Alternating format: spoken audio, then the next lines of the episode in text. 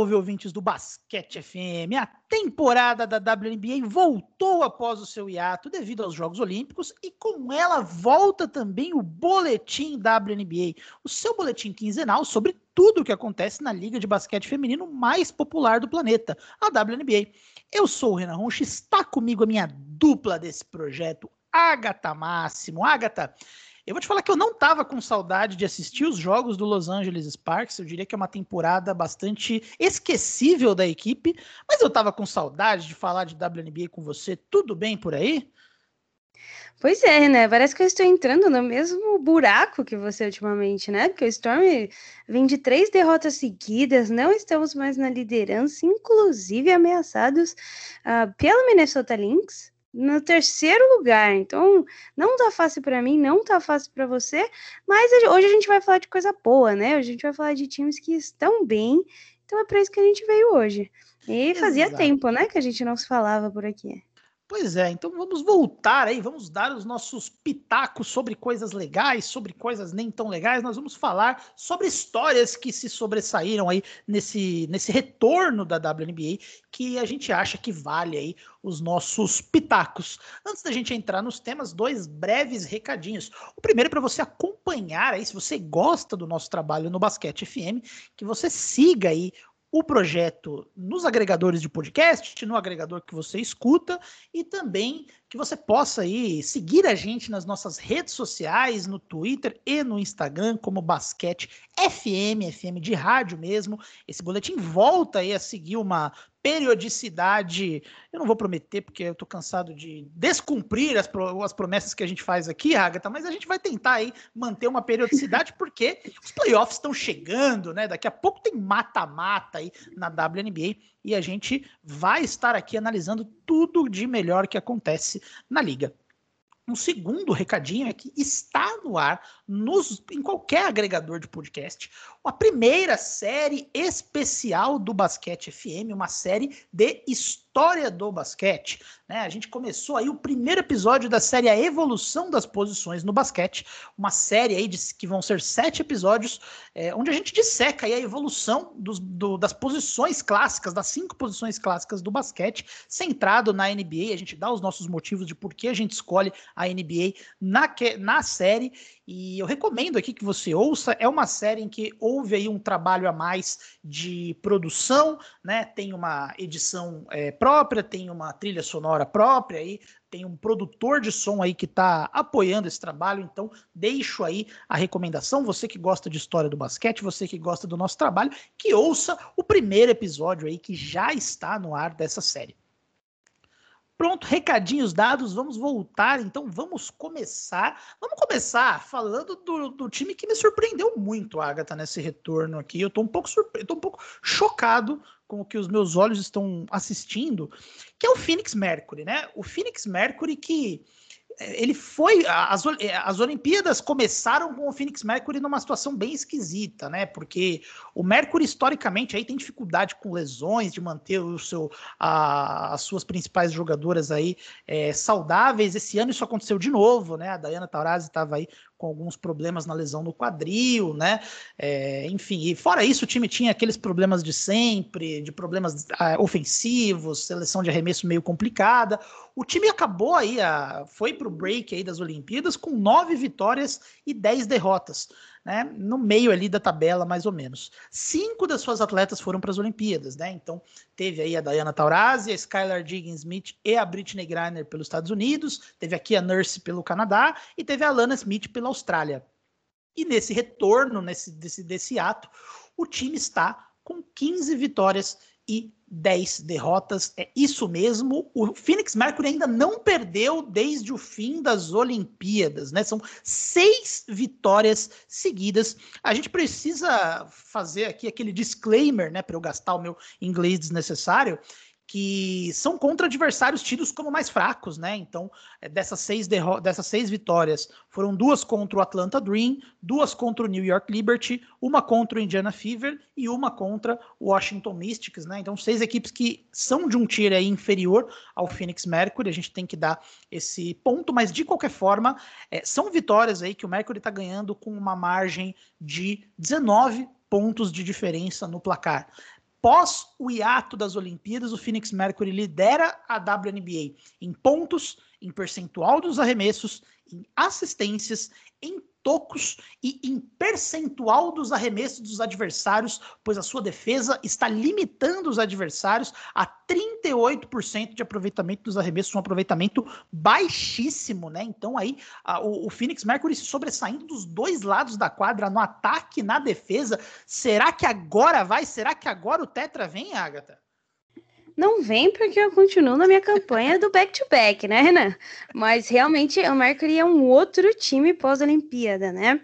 Antes da, das Olimpíadas ele estava 9-10. 9 vitórias, 10 derrotas. Era um time que estava com uma dificuldade em ser consistente, né? E pós-Olimpíadas, é o que você falou, não perdeu. Os últimos 10 jogos ganhou 8. Né? Agora já já virou essa situação, né? Tem mais vitórias do que derrotas. É, é o melhor time, eu diria, é, da NBA nesse momento, né? Em termos de consistência. E muito por conta do, do Big Tree, né? Que tem, que hum, sempre entrega, mas também é, junto com as coadjuvantes que estão fazendo um bom jogo. Inclusive no último jogo contra Nova York, que a gente esperava um pouco mais de Nova York, né? É, acho que muito por conta do início da temporada, né? Acho que fomos um pouco iludidos pelo início de temporada de Nova York. Um, a Britney Griner nem jogou, né? Então nem foi necessário, e, e, mesmo assim foi uma vitória contundente de 24 pontos. É, com esse jogo sendo em Nova York, né? Fora de casa, inclusive, se eu não me engano, um, me fugiu o nome aqui. Naomi Osaka estava uh, lá no ginásio assistindo esse jogo. Uh, Skylar Diggins uh, entregou 27 pontinhos, né? Uma coisa bem tranquila. A Diana Taurasi com 19 e a Brianna Turner, né? Com 12. Então, mesmo sem a Griner, que eu acho que a gente pode até ter uma discussão saudável com relação a isso, se é, hoje ela é a melhor pivô da WNBA, uh, Mercury parece não estar tendo dificuldade em vencer esses jogos, né? Pode falar. Pois é, é, é, e eu acho que assim, acho que você foi bem profundo, você foi é, no ponto, assim, o, o, Mercury, se você pensar, ah, o que, que eles estão elas estão fazendo de diferente agora que elas tá, não faziam no começo da temporada. E sinceramente, a resposta que eu penso assistindo os jogos é nada. Não dá para dizer que o ataque do Mercury é diferente. Acho que tem uma diferença básica que é a bola tá mais na mão da Skylar Diggins Smith, né? Porque no começo ali da temporada, quando a Diana Taurasi está em quadra, elas revezam muito quem tá, quem comanda as ações ofensivas, né? São duas das melhores playmakers da WNBA, dois gatilhos também, então são duas jogadoras que podem causar um impacto profundo tanto com quanto sem a bola. Existe um revezamento. O que a gente está vendo agora, mesmo nos jogos que a Taurasi está jogando, a bola passa mais tempo na mão da Skylar Diggins Smith, que está entregando uma eficiência é, muito fora da curva. A Skylar, que eu achei muito estranho, Agatha, que ela jogou muito pouco na seleção dos Estados Unidos, né? A minutagem dela era baixíssima, mesmo com a Sulbird e a Taurasi aí já com numa certa idade, eu imaginava que as duas elas teriam uma minutagem um pouco menor aí nas Olimpíadas, mas a gente viu a Skylar Diggins jogando menos de 10 minutos por jogo na seleção dos Estados Unidos, que eu achei muito esquisito. É, e eu não sei se isso serviu de algum alguma maneira para motivar ela, né? A gente sabe que os atletas eles trazem aí, eles tiram da caixinha vários aspectos mentais aí para se, se motivarem, mas ela voltou pegando fogo assim, tanto pressionando o aro, quanto passando a bola, quanto criando jogadas, quanto arremessando. A Skylar Diggins-Smith talvez seja aí a principal guarda aí da WNBA nesse retorno das Olimpíadas. Foi eleita tanto que a melhor jogadora da Conferência Oeste na semana, né, que saiu agora, mas me chama muito atenção como a Skylar colocou a bola debaixo do braço e, consequentemente, todo o ataque do, do, do, do Mercury melhora com a presença dela, né? As arremessadoras do Mercury não estavam tão bem esse ano, mas com o fato da, da Skylar estar selecionando melhor os arremessos, tá arremessando muito bem, o ataque do Mercury melhorou 200% com ela um pouco mais dominante ali com as ações ofensivas, né? Exatamente. Esse, esse time olímpico, né? Ele, eu acho que ele foi muito uma ode a tudo que a Taurasi e a Sulbert fizeram, né? Talvez seja por isso é, o motivo pelo qual ela jogou tão pouco, né? Porque provavelmente a última temporada das duas ficarem muito surpresa se eu ver o Burt com 45 anos indo para Austrália, Austrália não, Paris. Paris. É, daqui, tudo bem que é só daqui a três anos, né? Vai que a mulher fica. Mas na... tem o Mundial da Austrália no que vem, será que elas vão? É, então. Tem, tem tudo isso para acontecer, né? Mas me pareceu muito uma grande despedida né? Coisa, inclusive, que nem é assunto, mas jogar aqui a polêmica que eu não senti com a Silva Falls. Eu senti que a Silva Falls, é, como última Olimpíada, devia ter jogado um pouquinho mais. Mas, enfim, é, acho que esse é um grande motivo e, e, de certa forma, isso faz com que a, a, jogadora que joga pouco queira se provar de outras formas, né? Eu acho que é isso que a Scalar tá fazendo. Tá jogando muito bem e é um time é, que apesar da gente ver os, os números dessas três saltarem é, na maioria dos jogos, é um time muito coletivo que sabe tapar buracos, né? Então, apesar delas serem as mais importantes, quando uma não dá, é, muito provavelmente existe uma outra peça que faça um trabalho muito parecido com o que é feito pelas três principais. Eu acho que esse é o grande segredo, né? Alguns, alguns outros times é, tem tido problemas em tapar buracos. É o que está acontecendo com o Storm, por exemplo, quando a Brianna Stewart ficou fora dois jogos aí, a Storm não tinha muita resposta, né, para o que acontecia dentro de quadra. Então é um time mais coeso, eu vejo hoje, do que a maioria dos outros, e é isso que está fazendo a diferença nessa arrancada, né? Agora, onde que o Storm vai parar, perdão, onde que o Mercury vai parar depois disso tudo, eu não sei, mas chega muito mais forte do que começou. Pois é, e, e um outro ponto que eu queria destacar é sobre a Britney Griner, né? Que ela foi ali.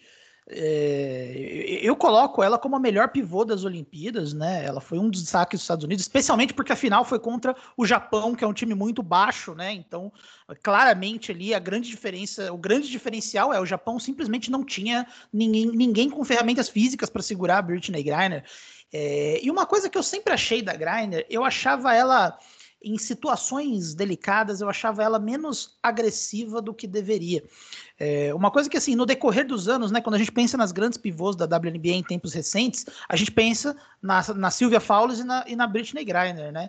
Na minha cabeça, eu sempre achei a, a Fowles uma jogadora mais decisiva que a Griner mas não é o que eu tô vendo esse ano. Esse, ano, assim, se o Mercury continuar nessa, nessa toada e ficar entre as três primeiras posições, eu seria 100% a favor de dar o prêmio de MVP para Britney Griner, porque o que ela tá, o, o, efeito dela nos dois lados da quadra tá uma coisa de maluco, né? Assim, o, a liderança em tocos que a gente comentou aqui da, do Mercury passa pela Britney Griner ali com média de dois to tocos por jogo, né? Então tá protegendo o aro muito bem. A gente sabe que o jogo da WNBA ele é mais focado embaixo da cesta, então essa proteção ela é muito importante. A combinação com a Brianna Turner, né, defensiva, eu acho que tá gerando bons resultados. A Brianna Turner, é, é, ela é uma boa defensora também, ela tá ajudando bastante nessa linha. Além disso, né, um outro fator que, que eu acho que está sendo mais efetivo, né, a Britney Griner ela traz no ataque muita marcação dupla, né, porque fisicamente ela se sobressai muito na WNBA, né? Ela é muito mais alta e mais forte que a maior parte das atletas.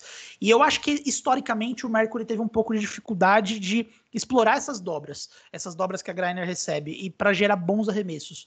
E eu acho que agora eu tô vendo um Mercury fazendo isso como não fazia há muitos anos. assim. A gente vê é, o, o, Mercury achando excelentes arremessos, tanto por mérito da Griner, quanto da Skylar, quanto também das arremessadoras, da forma como elas estão se movimentando, aproveitando os arremessos ali. Aqui a Nurse, mesmo fazendo uma temporada um pouquinho decepcionante, né? Os números dela estão bem abaixo do que a gente esperava que ela fosse fazer. Eu acho que ela está é, tendo a, dando a contribuição dela, né? Sendo que a Bria Hartley nem está jogando, né? Por conta da lesão mas a gente está vendo aí a Sophie Cunningham fazendo a contribuição dela, a Megan Walker, que chegou na troca também daqui a Nurse, também está tendo uma participação ainda que limitada nessa rotação, mas é o que você falou, é um jogo coletivo que está sendo a diferença, e quando a Taurasi está saudável, é a Diana Taurasi fazendo coisas que apenas a Diana Taurasi consegue fazer, né? Mesmo com quase 40 anos de idade, a Taurasi ainda tem uma explosão física um pouco fora da curva, e ela sabe usar isso para gerar bons arremessos, para é, pressionar pressionar o aro.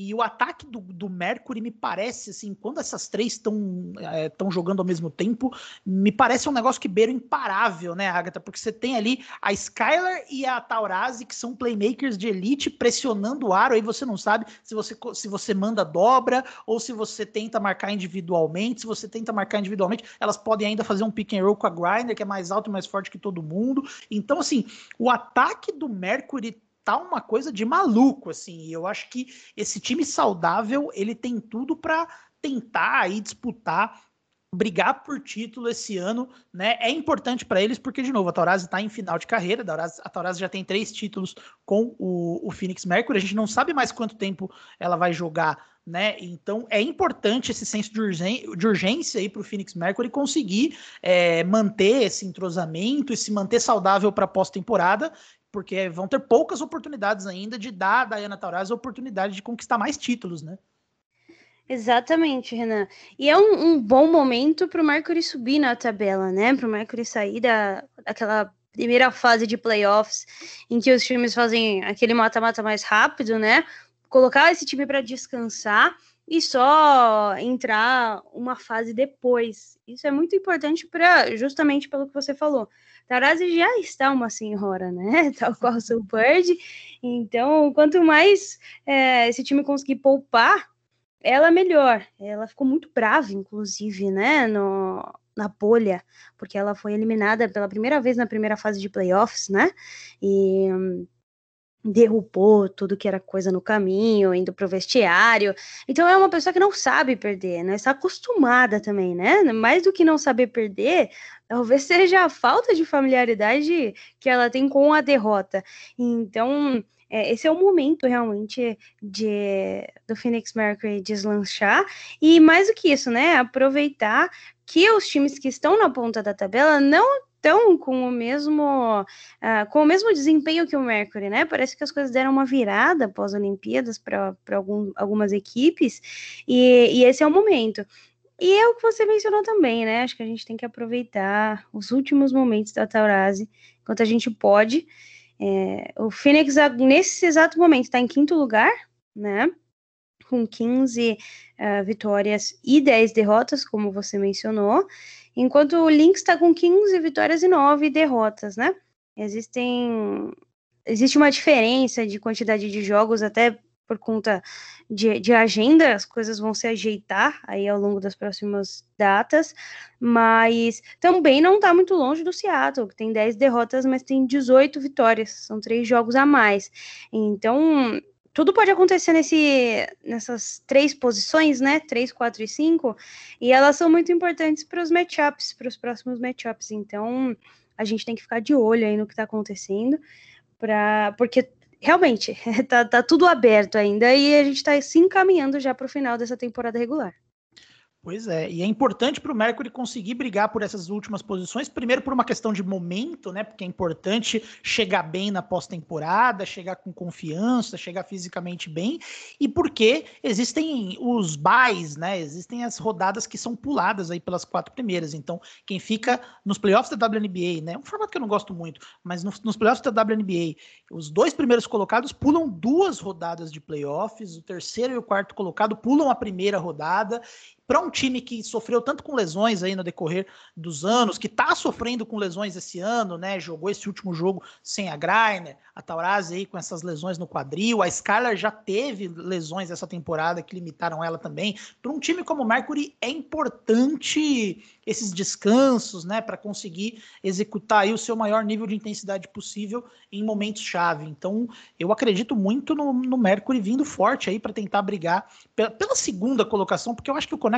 Sun, que vive um bom momento também, vai acabar sendo o líder da temporada. Mas vamos ver aí como o Phoenix Mercury vai avançar. Um outro time que a gente gostaria de tecer nossos comentários aqui é o Washington Mystics, né? Porque uma das histórias que a gente teve aí nesse retorno desse, desse ato das Olimpíadas é a gente viu aí a Helena Deledan depois de mais de um ano jogando finalmente, né? Estávamos com saudades de ver a, a Deledan em quadra e ela já, já, já teve aí, ela teve os seus minutos restringidos, ela já teve um problema aí com espasmos na coluna mais uma vez, né? E, e, e Agatha, eu vou começar fazendo uma comparação aqui. Você sabe que eu gosto muito de história do basquete, né? E na minha cabeça, eu sempre via. Você jura, Renan? Nem imaginava.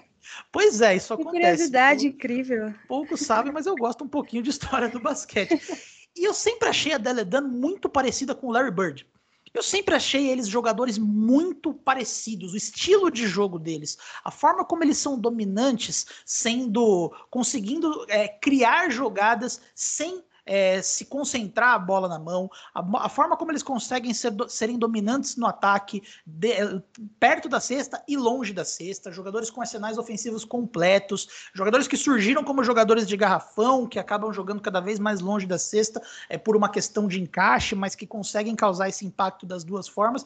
E agora a gente acaba vendo a Deledana aí sofrendo com o mesmo problema que o Larry Bird sofreu das lesões na coluna é, no final da sua carreira, o que é muito triste, né, Agatha? Porque o Mystics é talvez um dos melhores times da história que não consegue ter uma, uma continuidade ali das suas principais jogadoras, né? Exatamente, Renan. Você falou mais de um ano. Ela estava 22 meses sem jogar. Nossa, 600, 682 dias, para ser mais exata. Né? Uma jogadora que é duas vezes MVP, que levou o Mystics ao primeiro título da franquia. E muito triste, né? A gente ver essas lesões, porque são lesões sérias, né? Geralmente a gente está acostumado a, ver mais é, joelho, tornozelo. Tem, tem outro jogador que é, ou jogadora que tem problema nas costas, mas realmente ela tem uma, uma questão seríssima, né, para resolver aí é, nas costas, e como você falou, ela já tá fora de novo, porque ela teve alguns espasmos. Não sei se, é, se tem a ver também com estar muito tempo longe da quadra, né? Se é outra coisa. Fato é que hum, preocupa, né? O Mystics, os fãs do Mystics não, não têm um período de paz há muito tempo, né? Mas ela estreou contra o seu grande time, né? Los Angeles Sparks. Ela, ela jogou 17 minutos nessa estreia e ela foi muito bem. Foram 18 pontos, 5 rebotes e um plus-minus de mais 36, né? Então ela voltou muito bem. É, mostrou que, que ainda tem o, o basquete para jogar, que ainda está muito bem fisicamente, apesar de, de dois anos fora da quadra. No intervalo desse jogo aí, tava 33 pontos de vantagem, né, Renan? O drama vivido. É necessário a gente trazer esse ponto aí, né, Agatha? Vamos, vamos o drama vivido esse, pelo, esse pelo grande aí. torcedor do, do Sparks, né? Mas. Uma coisa muito importante é que hoje, se a temporada acabasse hoje, o Mystics estava fora dos playoffs, né? O está uhum. em nono lugar, com o Liberty, que foi o lanterna da última temporada, é, pegando essa, essa oitava vaga, e eu diria que o sétimo e o oitavo lugar ainda estão bastante em aberto, né? É, entre Wings, o Liberty, o Mystics e o próprio Sparks. É, é uma diferença de uma derrota, literalmente, e uma vitória entre todos esses times, né?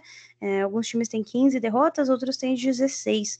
Então tá muito aberto e é óbvio, acho que não existe dúvida para ninguém, que uma Helena Deletone saudável nesse final de temporada pode é, decidir o futuro da franquia para os playoffs ou não. Então, é um momento muito delicado para o Mystics e para ela também. Espero que ela volte, que, que esses espasmos que foram sentidos façam parte de, de uma volta ao alto rendimento, né? Mas o, o Tibalt falou que que tá tranquilo, ela tá se voltando a se recuperar, que são coisas normais. Vamos ver, né? Eu, eu sinceramente fico um pouco preocupada. É, e eu acho muito triste, porque, de novo, né? Se você pensar no, no material humano que esse time tem, é, é time histórico, é time para brigar para montar dinastias, né? Um time que já conquistou um título em 2019, né? É, e se você pensar, pô, é um time que tem, além da Deledane, que é uma das melhores atletas da história do basquete, você tem a Emma Messman, né, é, que confirmou que não vai voltar para essa temporada, né? Então a Emma Messman e a Deledana é uma combinação que pouquíssimos times da WNBA têm, né? Duas jogadoras que podem atuar com, tanto como ala quanto como ala pivô, podem intercalar, podem criar jogadas dessa forma, né? Duas jogadoras muito inteligentes e muito dominantes aí atuando juntas. A Tina Charles, que vive de longe a sua melhor fase na carreira, né? A Tina Charles, que eu acho que até um pouquinho subestimada, porque faz tempo que ela é uma das melhores pivôs da WNBA, mas a gente sempre pensa, né? No caso do Mercury, por exemplo, eu citei ali as principais pivôs, a Britney Griner e a Sylvia Fowles. A Tina Charles, com certeza, ela pertence a esse, a esse primeiro tier aí de grandes jogadores, de grandes pivôs dos, dos, anos recentes da WNBA. E esse ano ela vive a sua melhor temporada na WNBA de longe, né? Muito dominante. Acho que até também estaria nas discussões para MVP se o Mystics conseguir aí uma posição boa, né? Ficar de fora dos playoffs torna o caso dela muito complicado. Mas é, a Tina Charles voando, então você tem uma pivô elite, você tem essas duas atletas aí, você tem a Alicia Clark, que é aí talvez a melhor 3D da WNBA, né? A jogadora que mata a bola de três e defende e que não tá jogando por causa de lesão.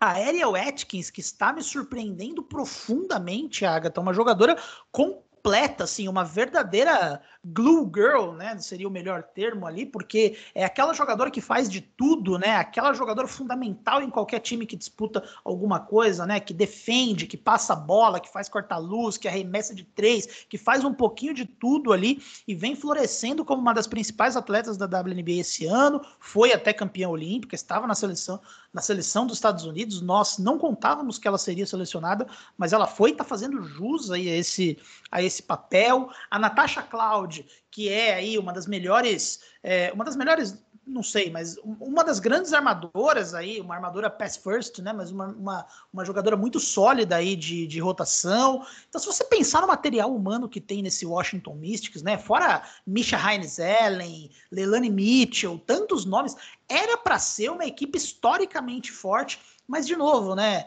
É uma questão de lesões que não consegue. Esse time não consegue ter uma continuidade. A gente poderia ter visto aí, né, Agatha, uma rivalidade histórica entre o Seattle Storm e o Washington Mystics, né? Pegar esse esse Brianna Stewart contra Deledane aí, do jeito que os dois times são tão dominantes, mas a gente não está conseguindo ver isso muito por conta das lesões, o que é bastante triste, né? A gente está vendo aí um Mystics que está perdendo alguns jogos aí nessa, nesse retorno. Eu, particularmente, acho bastante difícil esse time conseguir pegar playoff, se pegar vai ser ali uma das últimas posições, é, mas é um time com material humano para ser dinastia histórica. Então, fico um pouco triste de ver o Washington Mystics no estado que ele está. Pois é, né? É, é aquela famoso capítulo do basquete que a gente chama de IC, né? Mas eu ainda não desisti de ver esse, esse Mystics completo. Talvez na próxima temporada seja a maior chance, né? De ver esse time saudável com a Emma Messima voltando, com a Alicia Clark também voltando de lesão, né? Um tempo maior para a recuperação da própria Deletone.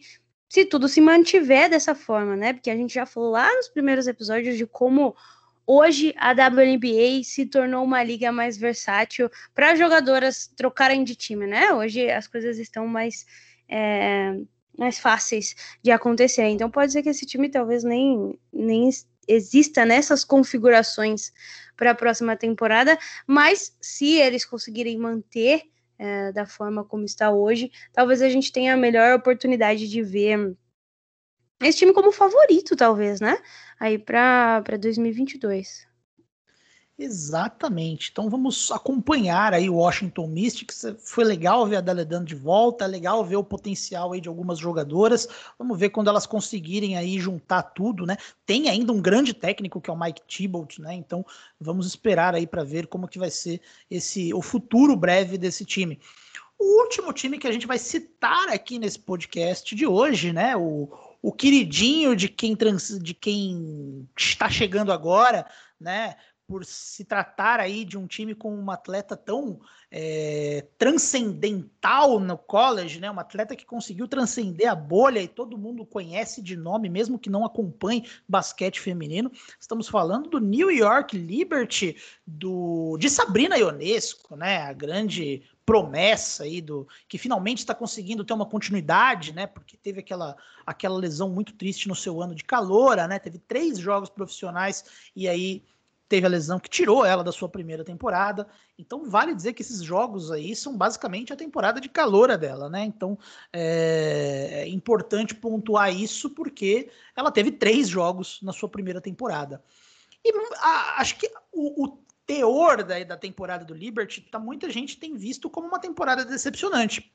Inclusive, a temporada da Ionesco está sendo lida é, por muita gente como uma temporada decepcionante né? Porque ela não foi All-Star e com muita justiça, né? A Ionesco não faz uma temporada digna de um All-Star, então se ela fosse, acho que seria é, meio muito mais pelo nome do que pela performance, o que não é necessariamente ruim, porque lembrando, são os primeiros jogos profissionais da carreira dela, né? Ela que já recebe uma atenção, uma das defesas é como se ela fosse uma superstar, como se ela fosse uma Subbird no auge, porque afinal de contas ela é uma atleta muito midiática, uma atleta que destaca muito as, as atenções.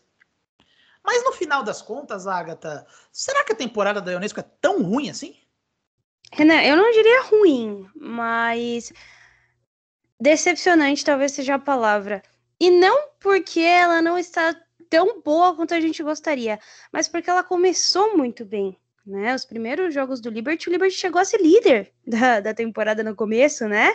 A Sabrina no segundo jogo, no primeiro jogo fez aquele game winner, no segundo jogo entregou o triple-double e, e, a gente, obviamente, se acostumou mal, né?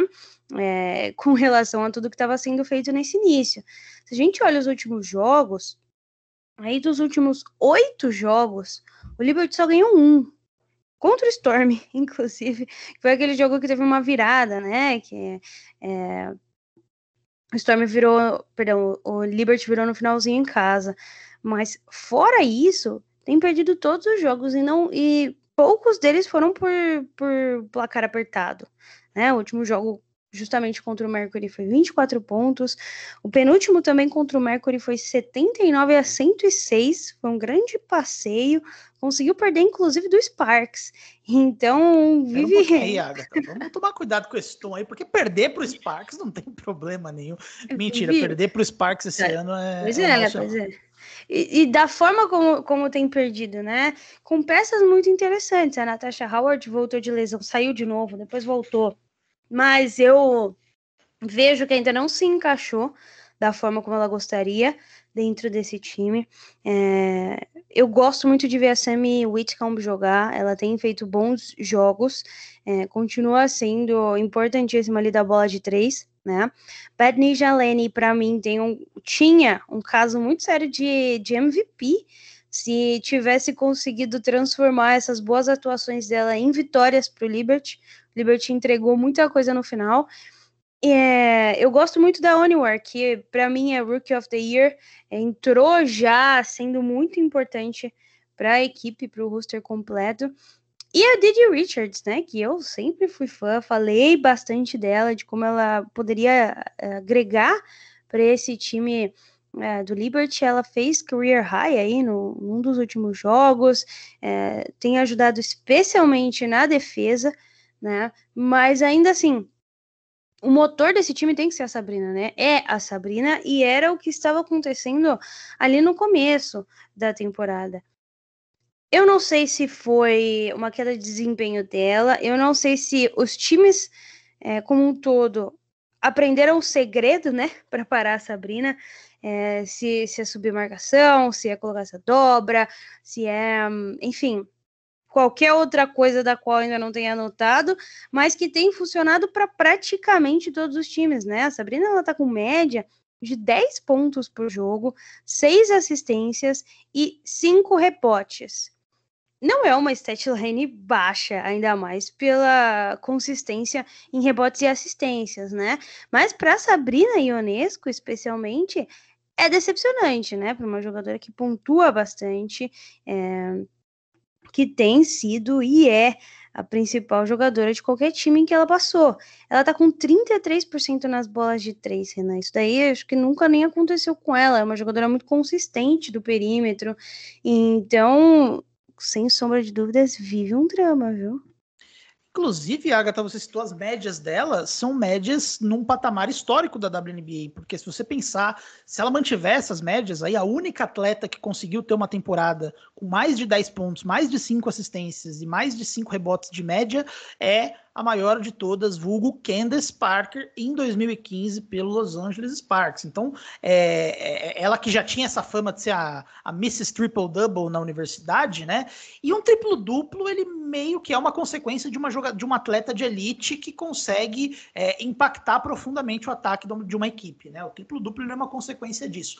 É, a minha opinião, assim, o problema maior da Ionesco está sendo os turnovers, né? E não só da Ionesco, mas desse Liberty como um todo. É, é o time que lidera em turnovers aí a WNBA, pós-hiato, com quase 19 turnovers por jogo. Isso é muita coisa, assim, é um volume muito alto de erros que a equipe comete. Tenho a impressão que a Ionesco e a Betnija Laney é, elas estão tentando demais fazer tudo, sabe? Eu tenho a impressão que às vezes elas tentam desesperadamente fazer as coisas. Não me parece fluir com naturalidade o sistema ofensivo do, do Liberty. Então, consequentemente, elas acabam fazendo algumas jogadas ruins. Tem o fato que a Sammy Whitcomb tá fora, né? E a Sammy Whitcomb, ela era a principal jogadora complementar aí dessa dupla no, no, no, que tange ao perímetro, né? É, é uma das melhores arremessadoras é, do perímetro da WNBA, 44% de aproveitamento em seis tentativas por jogo. É um absurdo esse, esse nível de, é, de assertividade no perímetro. A, sem a Natasha Howard, né? A Natasha Howard que está indo e vindo aí com as questões das lesões, mas sem ela a defesa do Liberty fica muito frágil, né? O Liberty precisa aí de defensoras um pouquinho melhores. E a gente precisa lembrar que ainda é um time muito novo. Né, a, a Oniware, que é uma destaque, ela é caloura, né? Ainda tem muitas jogadoras que tiveram aí o seu, o seu começo aí de, de carreira na temporada passada. Então, Kylie Schuch, a Kia Stokes, a. Como é que chama que brigou com a Skyler lá? A Jasmine Jones também é novinha. Então, o, o, é, é, um time que tá tentando ainda por cima jogar um ataque muito rápido, muito dinâmico. E, e eu acho que. É, é eu sou contra essas pessoas que falam que a temporada da Unesco é ruim. Eu não acho a temporada da Unesco ruim, porque eu acho que, assim, nos seus primeiros 25.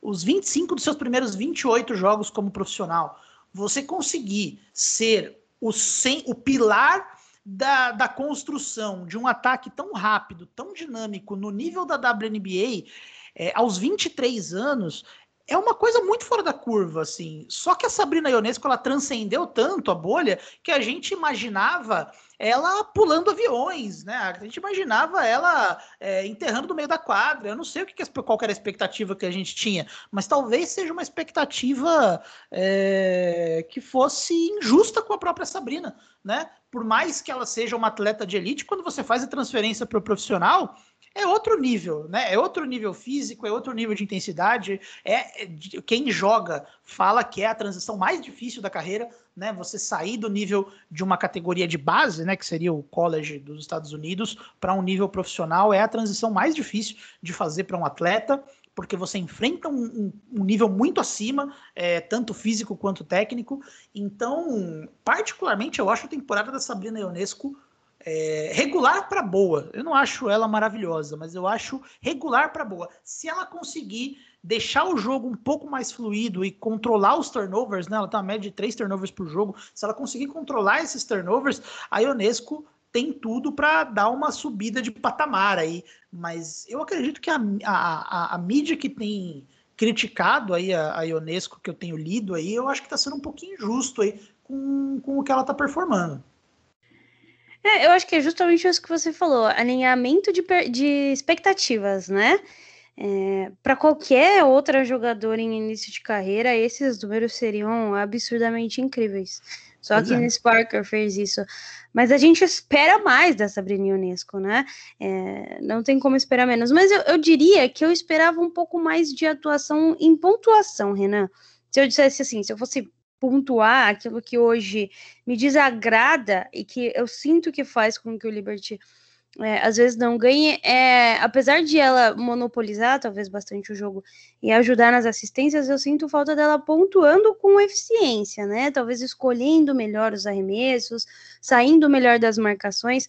Talvez uh, um ponto interessante que ela precise melhorar seja o off-ball, né? Porque ela vai ser sempre marcada, então talvez evoluir um pouco nessa parte do jogo. É, então, para mim, a parte mais tímida, o que eu sinto que falta um pouco é essa pontuação ser um pouco mais expressiva e, e não só tentar mais, né? Mas de fato acertar mais, porque não adianta só jogar a bola para cima, precisa cair. Mas de fato, não é uma coisa que a gente pode falar que ela tá passando vergonha, né? Não, não está indo mal. Também tem um, um número muito bom é, em arremessos livres e tudo mais. Mas de fato, ela precisa ser a jogadora principal desse time, apesar de estar na segunda temporada, e, e isso significa fazer a diferença como ela estava fazendo no começo. Especialmente por conta disso, a gente viu como ela pode fazer a diferença, como ela pode levar esse Liberty a vitórias. E a gente também está vendo como isso não está mais acontecendo. E talvez esse seja o ponto principal das críticas, né? Por que, que o Liberty está tão diferente do começo da temporada para cá? saiu de primeira posição e se manteve lá por cinco, seis jogos para brigar pelas últimas vagas de playoff. Hoje está em oitavo lugar. Então é, é uma questão a ser indagada de fato, e é o que a gente já falou, né?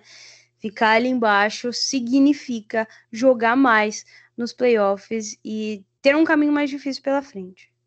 Pois é, e tem um outro ponto que eu acho que contribui para esses, esses erros da Sabrina, para essas questões. Eu acho que a pontuação talvez tenha um pouco a ver com um misto ali é, de confiança. É, ela, ela teve uns, uns jogos em que ela arremessou muito mal no começo, talvez isso tenha pegado um pouquinho para ela se passar mais e arremessar menos.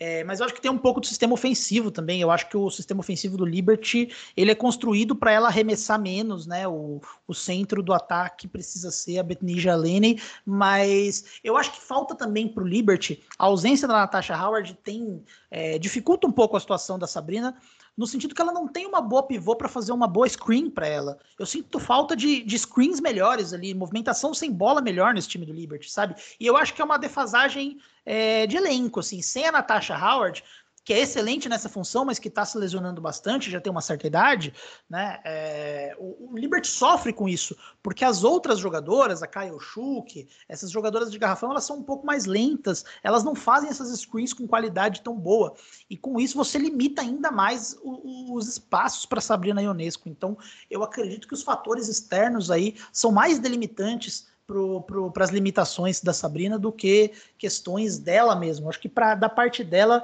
é, é, a questão de ter um pouquinho mais de confiança na hora de pontuar, mas é, talvez a gente tenha se iludido demais com esse New York Liberty, né? A, a, a gente achou que esse time é, poderia até brigar por fora aí, chegar no playoff, bagunçar aí em cima de algum adversário forte, mas acho que é seguro dizer que o New York Liberty tem, é, assim, não é terra arrasada, pelo amor de Deus, não é crise, mas é, tá um pouquinho longe do que a gente prospectou, né? Acho que a gente setou as expectativas. Nos iludiu, né? Nos iludiu, nos iludiu. Foi, um, foi uma animação de início de temporada e a gente já percebeu que, que não vai ser muito bem assim, né? Mas ainda assim, foi um time que é, eu percebi muito isso nas redes sociais. Atraiu muita gente para NBA, para WNBA. Eu acho isso muito bacana. É um time com carisma. Eu fiquei super dividida e olha que eu, que eu gosto bastante do meu time. Assisti muitos jogos do, do Liberty e eu percebi muita gente começando a acompanhar, não só pela Sabrina, óbvio que chega com a curiosidade de ver quem é Sabrina Ionesco, mas é um time muito cativante, muito animado, né? Muito entrosado. Então, é, imagino, não é um projeto para agora, né? É, e que está cumprindo essa função, pelo menos, né? A função de entretenimento e de cativar novos fãs está sendo muito bem cumprida. Talvez teria sido mais se estivesse ganhando, logicamente, mas ainda assim é uma temporada muito legal, porque é uma temporada de, de fazer todo mundo conhecer, né? O que vai ser esse time no futuro, e eu espero grandes coisas. Essa esse draft foi muito bem feito, da Didi e também da Oniware, e elas são o futuro da franquia junto com a Sabrina. E, e eu, eu prevejo grandíssimas coisas acontecendo nos próximos anos.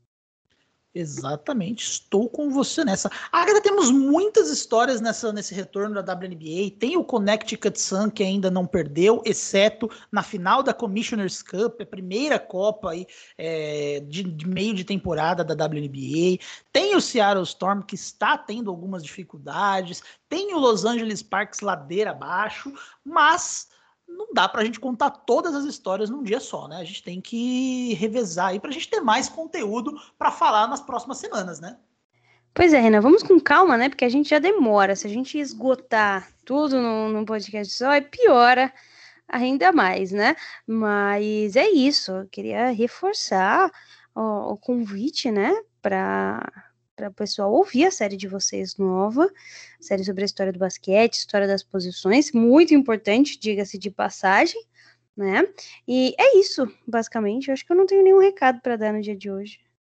Perfeito. Então, exceto para acompanharem a temporada da WNBA, né? Então, é, não vamos aí deixar de acompanhar a temporada. A temporada está rolando agora. Tem jogo no Facebook, tem jogo no Twitter, tem jogo na ESPN, é, tem jogo em, no Amazon Prime, tem jogo em tudo quanto é lugar. Os playoffs estão chegando, vai se afunilando aí. Tem mais histórias que a gente vai contar que a gente vai deixar para a próxima semana. Então, Agatha, sempre um prazer estar aqui falando de WNBA com você. Nos vemos no próximo episódio.